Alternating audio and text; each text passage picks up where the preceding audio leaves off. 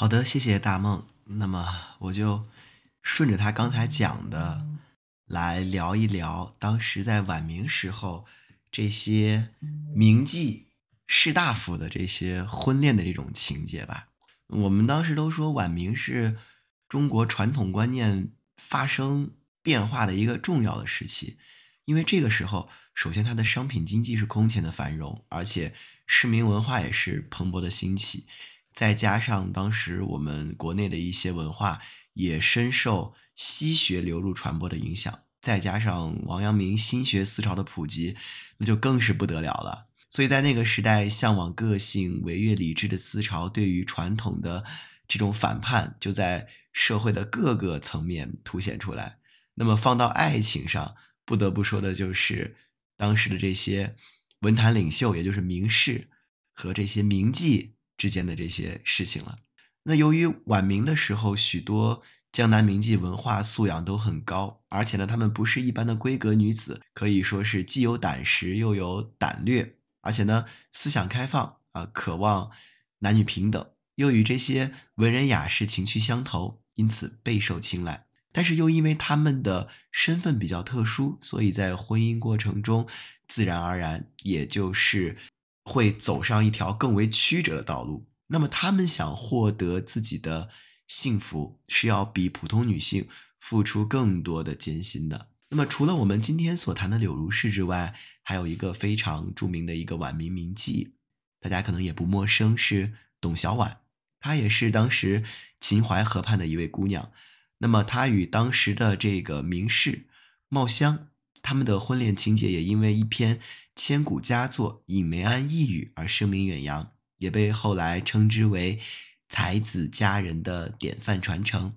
但这其实是董小宛以特别惊人的毅力和决绝的这种决心争取来的。茂香三年中四次去寻访董小宛，却没有遇到，直到过几年的这个仲春，才于吴门夜访成功。而此时的小婉在。母死身病、饱经凄凉之时，突然见到了茂香，也可以说是喜极而泣，当即做出决定：君既有当于我，我岂无当于君？愿以此刻委终身于君，君万勿辞。可惜啊，当时被茂香回绝了。可是我们的董小宛第二天毅然决然的穿起呃化起了妆，穿起了鲜艳的衣服，打包好自己的行李，多次登上船。一去不复返，这个不返当然是不是指一去不回，就是投入爱情再不回头。之后他又追随这个茂香，一共被拒绝了二十七次之多，但是呢，他依然坚决跟随。啊，我想听到这里，很多我们的男孩子啊，嘴角就不自觉的咧上去了啊，怎么没有女孩子这个被我拒绝了二十七次以后，还仍然的坚决的追随我呢？是不是？啊，当然这个。梦想和这个痴心妄想还是有区别的。那一年的八月，茂香去南京复试，董小宛呢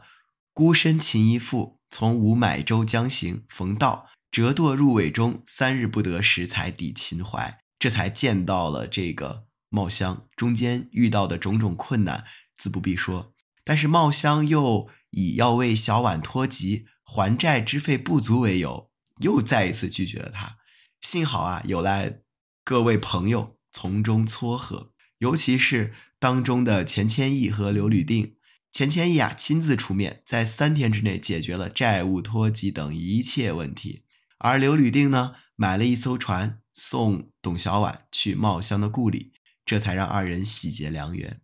那么在两个人的爱情故事中，这个茂香始终处于一种被动、推诿、拒绝的一种姿态。而董小宛呢，却主动、坚决，更有百折不挠的意志，遇到事情也是足够的果断，最终为自己争取到了幸福。所以，我们看到了当时董小宛通过自己努力走进婚姻家庭的梦想殿堂这段路，可以说走的更像更像是小美人鱼变成人类之后啊，每一步都是踩在刀子上的，是多么的艰难呀！而以我们今天柳如是的才华跟个性，她的对择偶的标准更高了。她不仅需要两情相悦，还希望对他能够给予平等和尊重，给他一些自由的空间。那这个在当时是难度很高的。结果呢，他经历一次次的失败，最终选定了钱谦益。那么他在这个过程中，我们刚才从开题呀，从文章中所表现出的这种坚定的意志和他这种不屈服的这种精神个性，也让我们倍感敬佩。当然，执着的追求也并没有辜负当时这一批江南名妓他们的希望。一部分名妓确实如愿如愿以偿，得到了美满的婚姻，走进了家庭的殿堂。他们从良以后呢，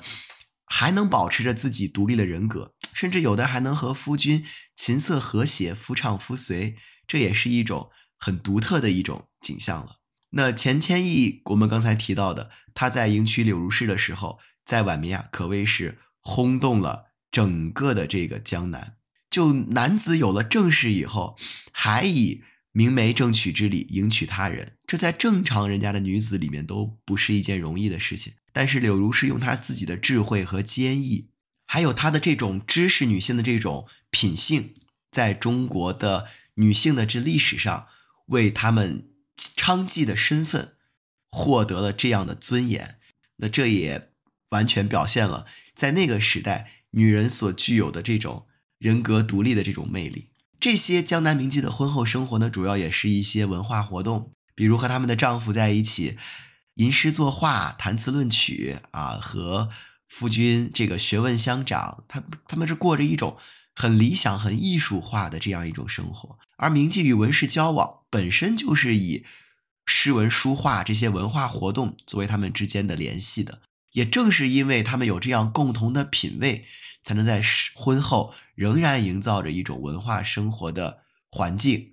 啊！据说当时有一个名妓，这个忽闻如和邱千之苦练成功后，两个人呀也是游遍名山大川，谈情赋诗。那蕙质兰心的董小宛嫁给茂香之后，也成为茂香的得力助手，帮他编纂私堂诗。他们的这些自身本身就高超的文化修养和聪慧品性，也能够让他们在婚后保持着这样一种书卷飘香的高雅气质啊，似乎夫唱妇随、吟咏风月是他们生活的不变的主题。而他们这样的兰心蕙质，也能在山川水流之间，通过这样的自然之境，创造出这些高雅脱俗的诗文。那么也比。之前的这些种种的这些婚姻要更高了一个层次，那这样的一种文化活动也成为了我们今天所向往的婚恋生活的一个至高的境界。当然，我们围观当时的这些环境啊，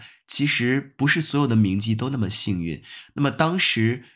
正逢晚明啊，朝局混乱，外敌入侵，时局动荡，那名妓低下的社会身份也。让他们即使跟他们喜欢的男生两情相悦，但这样的关系是非常不稳定的。就是在晚明江南名妓和这些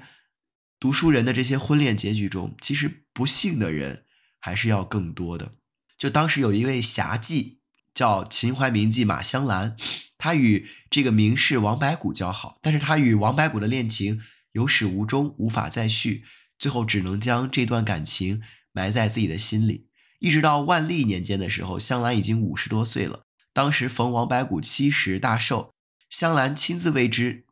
置酒作寿，晨曦歌舞，归为己而病，埋燃灯礼佛，沐浴更衣，端坐而逝，年五十七矣。他对于王白骨的这种痴情是至死不渝的，但是最终却还是落得个孤家寡人的下场，最后带着遗憾离开了人世。还有名妓卞玉京，他倾慕名士吴梅村，也是凭借自己的才华和容貌，大胆向吴梅村求婚，自信必成。但是没想到吴梅村却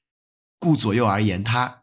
推脱掉了他的感情。那卞玉京也自感自尊被伤，从此呢避而不谈。一直到五六年以后，二人相遇于这个钱谦益的寓所，梅村有悔过之意，想要重续旧情，但是卞玉京呢？却避而不见，无奈的吴梅村只能叹道：“无自负之，可奈何。”后来他写下了非常著名的《秦河感旧四首》，里面写道：“青山憔悴，轻忆我；红粉飘零，我亦青。既得横塘秋夜好，玉钗恩重是前生。真是应了一句我们今天说的话，叫虐妻一时爽，追妻火葬场。那这样的文诗句也表达出了他对两人缘分未成的这种遗憾和追悔之情。那么虽然当时江南名妓都渴望去托了自己的这个娼籍从良，嫁得一个风流夫婿，但其实婚姻也不是多数人的结局，更不是所有名妓的结局。毕竟那个时代能够像柳如是这样获得幸福的还是很少的，尤其是在江山易主、风雨飘摇的过程中。那么当时的这些江南名妓在家国之痛中，也算是风环霜鬓。孤独艰辛的度过了他们最后的岁月。那这个时候，虽然他们的结局不一，而且以悲剧者居多，但是他们的这种独特的才情、气质和性格，和当时的这些风流雅士的交往和唱和，也让他们和当时的文人一起，让我们看到了晚明的一种名妓文化。也为这个风雨飘摇的时代，可以说是增添了一些别样的魅力吧。那么，当时名妓的美貌才艺在历代都被风流文人所欣赏，但是其实，在明以前，他们只是作为感官上的愉悦和诗词相互酬贺的对象而存在的。他们的身份低下，这样的这种。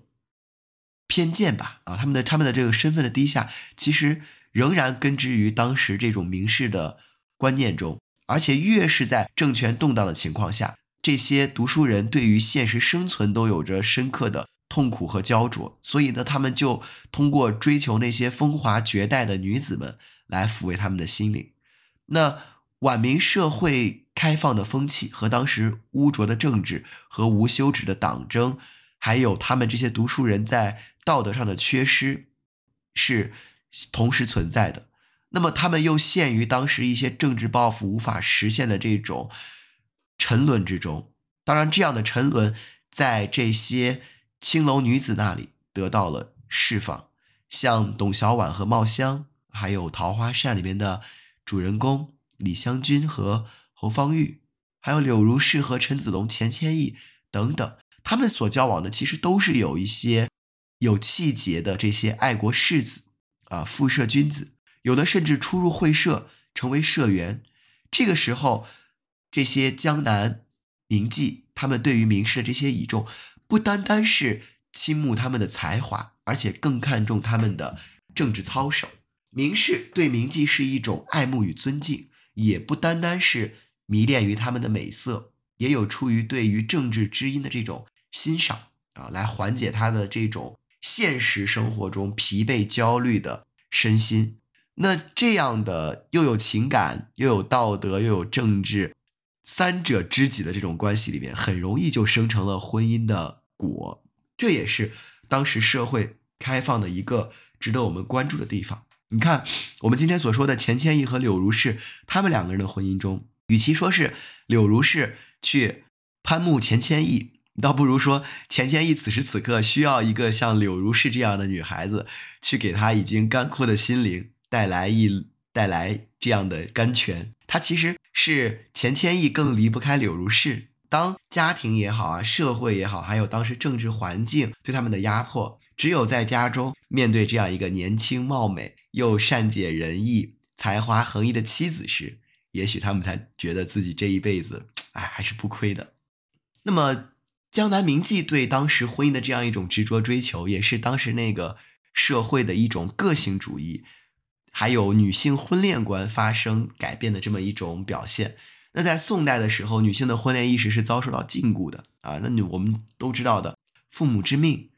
媒妁之言，如果与别人你去无媒苟合的话啊，你会被舆论所唾弃和谩骂。就像我们的李清照再嫁张汝舟之后，也自己知道难逃万世之机，会成为她身上永远抹不掉的污点。往小了说，影响个人的风评，导致风评被害；往大了说，整个家族也会因为你的行为而蒙尘。但是到中晚明时期的时候，那么当时这个政府的控制力就减弱了。那么对于文人士大夫的这种道德，相对来说要求的也没那么松，而且王阳明直接蹦出来反对束缚人性的这种程朱理学，泰州学派更是对这样的礼教和儒学展开了猛烈的抨击啊，他们主张男女平等，主张结婚自由，这些都为女性冲破这些禁锢提供了更多的动力，而这些名妓也没有这些三从四德的束缚，他们的见识开阔，又深受这些解放精神的熏陶，那么他们很容易就接受了这种新的思想、新的意识，所以在婚姻上很大胆、很主动，对两情相悦的向往也更是直接。像钱谦益和柳如是啊，这个钱谦益经常宠着柳如是，与其说是这个柳如是。他追着钱谦益，倒不如说这是柳如是这种巾帼不让须眉的自我意识和追求平等尊严的这种结婚的观念，其实更多的影响了他们的婚姻生活。那同时，当时晚明江南名妓对婚姻的不懈追求，其实也是当时这样一个风雨飘摇的社会的缩影。因为当时的娼妓作为社会的一种特殊的女性，她的身份低下，而且像浮萍一样。漂泊无依，也决定了他们最终的悲剧的结果。他们生不逢时吧，或者又说生正逢时。当当时更好是明帝国的晚期，他们其实自身的命运和王朝的走向也是相连的啊。所以当时有很多的诗歌，像“横塘双桨去如飞，何处豪家强在归？此时只有泪沾衣。二十年来事已非。”不开画阁锁芳菲，独有青楼旧相识。蛾眉零落头新白。他们的这些诗句都是当时的名妓在风雨飘摇的乱世情景中凄风苦雨的直接写照。所以呀，也不能怪当时的很多名妓，他们会早早的就为自己的下半生做谋划，而依附婚姻，寻找一个稳定的家庭。肯定就是最有效的这么一个选择。那么传统社会中，妇女备受歧视的低贱身份，长久以来不但被朝代所法典化，而且也深入到人们的内心。那么这些女人，她想要争取自己的幸福和婚姻，想要能够让这些名士能够娶自己为妻为妾，这的确需要不俗的勇气。尽管当时的时代很多传统观念已经遭到了质疑，但是其实要想彻底改变也不是一件容易的事情。但是这样的松动也是给了这些男男女女的结合提供了礼教控制下的一片三不管地区吧，啊，可以让我们今天能读到很多才子佳人的这样一种风流的故事。但是我们不得不说。这些女子，她们为了寻求真爱和幸福婚姻所表现出的这种惊人的意志和决心，真的值得我们赞叹，也能给当代的很多女孩子以更多的启示。好的，我的分享就到这里。